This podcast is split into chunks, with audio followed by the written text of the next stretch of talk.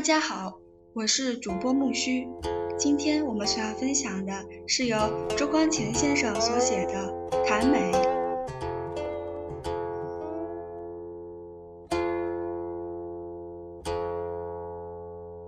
第三章：子非鱼，安知鱼之乐？宇宙的人情话。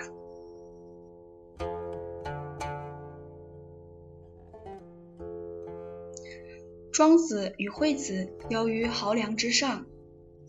庄子曰：“条鱼出游从容，是娱乐也。”惠子曰：“子非鱼，安知鱼之乐？”庄子曰：“子非我，安知我不知鱼之乐？”这是《庄子秋水》里篇的一篇故事，是你平时所欢喜玩味的。我现在藉这段故事来说明美感经验中一个极有趣味的道理。我们通常都有以己度人的脾气，因为有这个脾气，对于我们自己以外的人和物才能了解。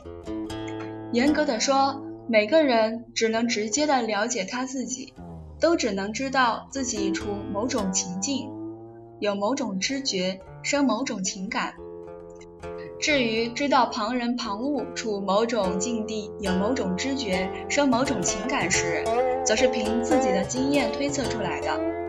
比如，我知道自己在笑时心里欢喜，在哭时心里悲痛，看到别人笑也就以为他心里欢喜，看到别人哭也就以为他心里悲痛。我知道旁人旁物的知觉和情感如何，都是拿自己的知觉和情感来比似的。我只知道自己，知道旁人旁物时，是把旁人旁物看成自己，或是把自己推到旁人旁物的地位。庄子看到条鱼出游从容，便觉得他乐，因为他自己对于出游从容的滋味是有经验的。人与人，人与物都有共同之点，所以他们都有互相感通之点。假如庄子不是鱼，就无从知鱼之乐。每个人都要各成孤立世界，和其他人物都隔着一层密不透风的墙壁。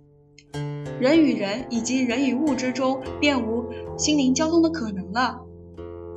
这种推己及物、设身处地的心理活动，不仅是有益的，出于理智的，所以它往往是呃发生幻觉。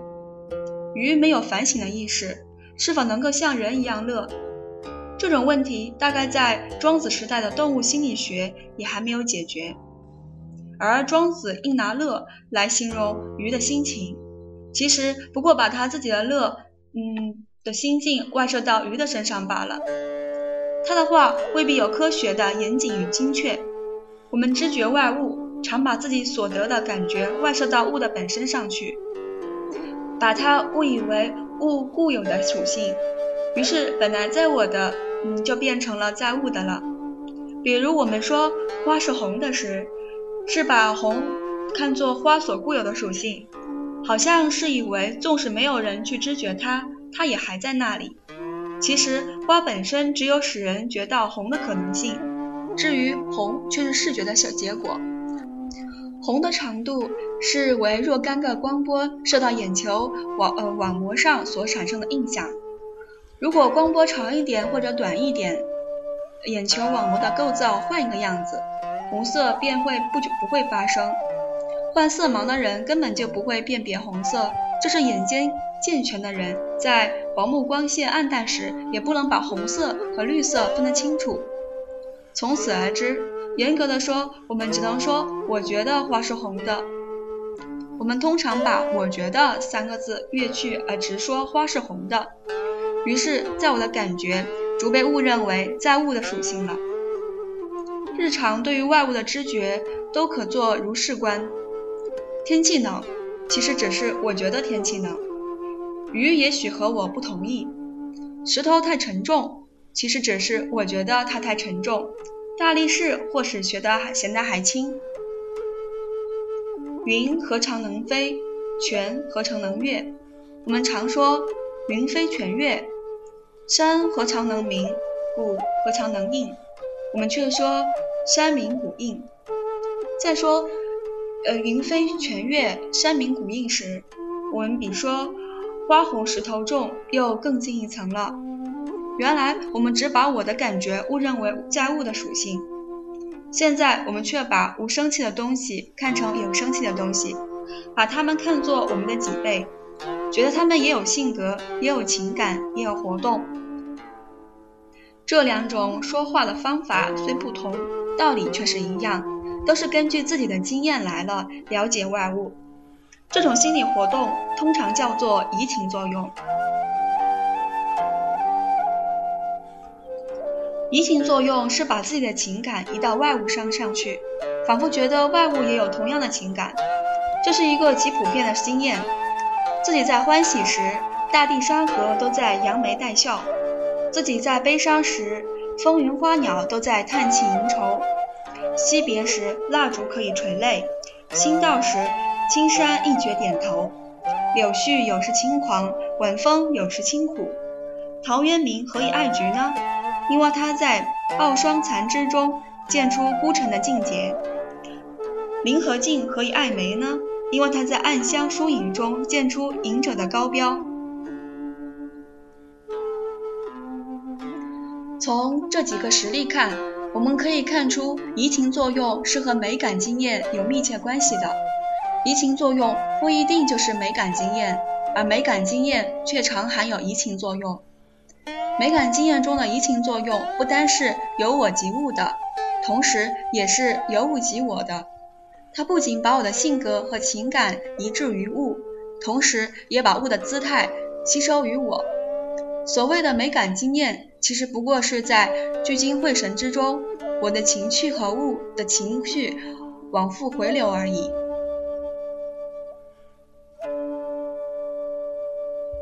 姑先说欣赏自然美，比如我在欣赏一棵古松，我的心境是什么样的状态呢？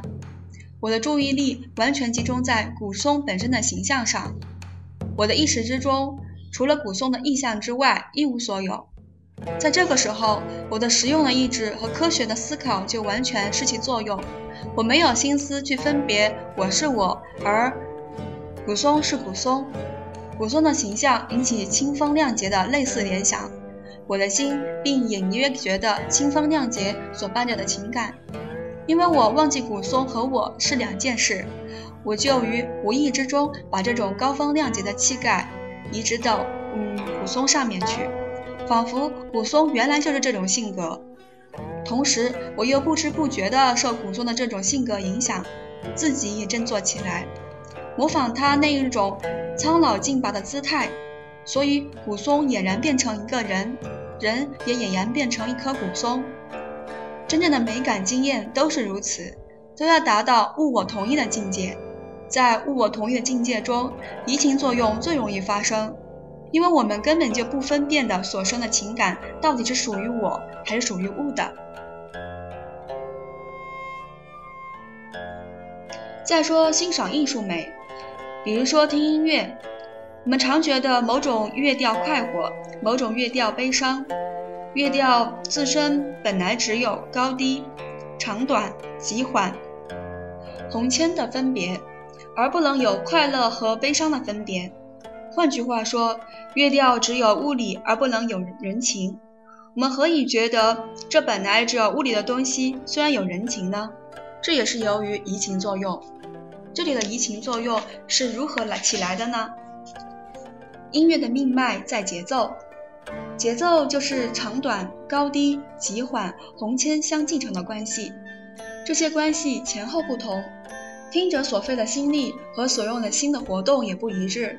因为听者心中，呃，自己有一种乐节奏和音乐的节奏相平行。听一曲高而缓的调子，心力也随之做一种高而缓的活动；听一曲第二级的调子，心力也随着做一种第二级的活动。这种高而缓或者第二级的，嗯，心力活动，常蔓延浸润到全部心境，使它变成和高而缓的活动。或第二级的活动相同调，于是听者心中虽感觉一种欢欣鼓舞或是抑郁凄恻的情调。这种情调本来属于听者，在聚精会神之中，他把这种情调外射出去，于是音乐也有了快乐和悲伤的分别了。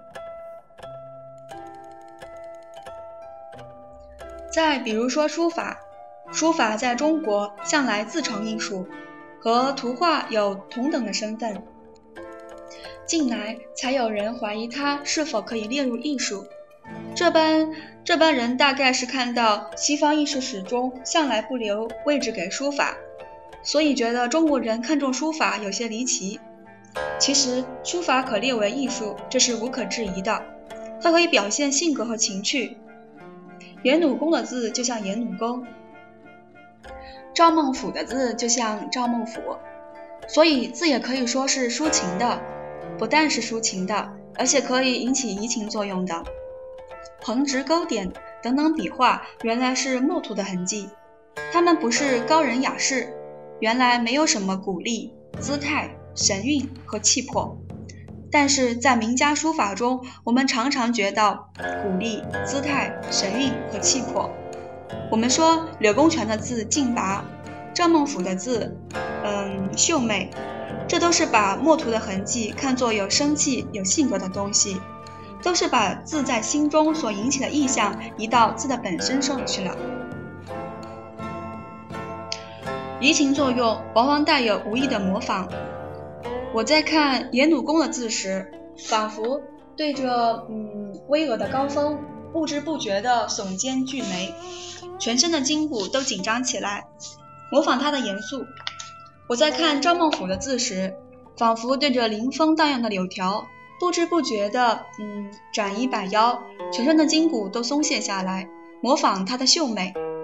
从心理学上看，这本不是歧视，凡是观念都有实现于运动的倾向。念到跳舞时，脚往不自主地跳动；念到山时，口舌往往不由自主地说山字。通常观念往往不能实现于动作者，由于同时有反对的观念阻止他。同时念到打球，又念到求水，既不能打球，又不能求水。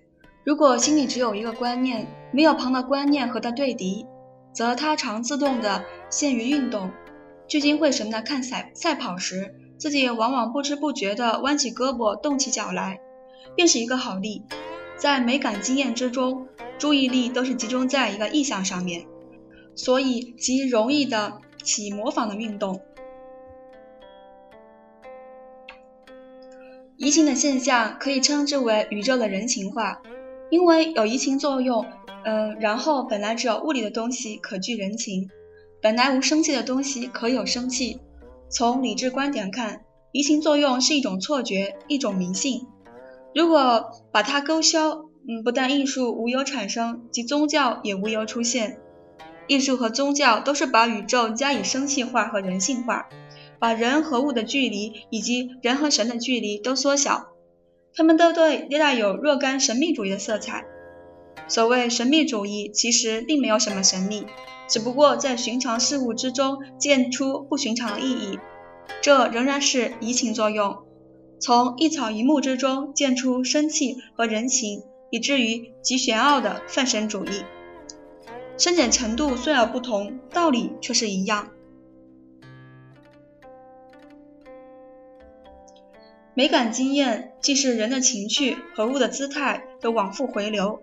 我们可以从这里的前提中抽出两个结论来：一，物的形象是人的情趣反照，物的意蕴深浅和人的性分。密切相关，生人所见物者极深，浅人所见物者宜浅。比如，一朵寒露的花，在这个人看来只是一朵平常的花，在那个人看来，或以为它含内萤虫；在另一个人看，或以为它能象征人生和宇宙的妙谛。一朵花如此，一切事物也是如此。因我把自己的意蕴和情绪移于物。物才能呈现我所见到的形象。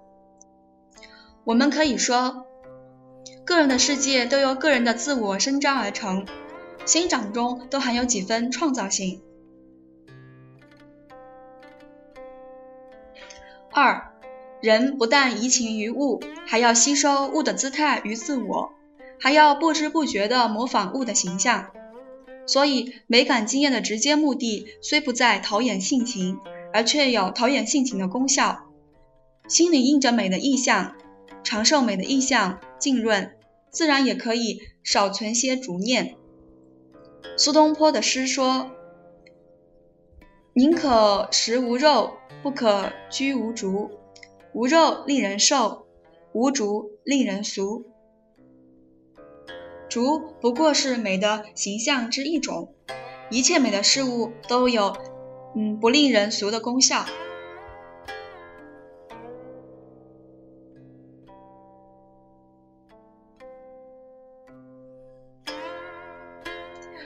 三章：子非鱼，安知鱼之乐？今天就到这里了，感谢大家的收听，期待更新哦，谢谢。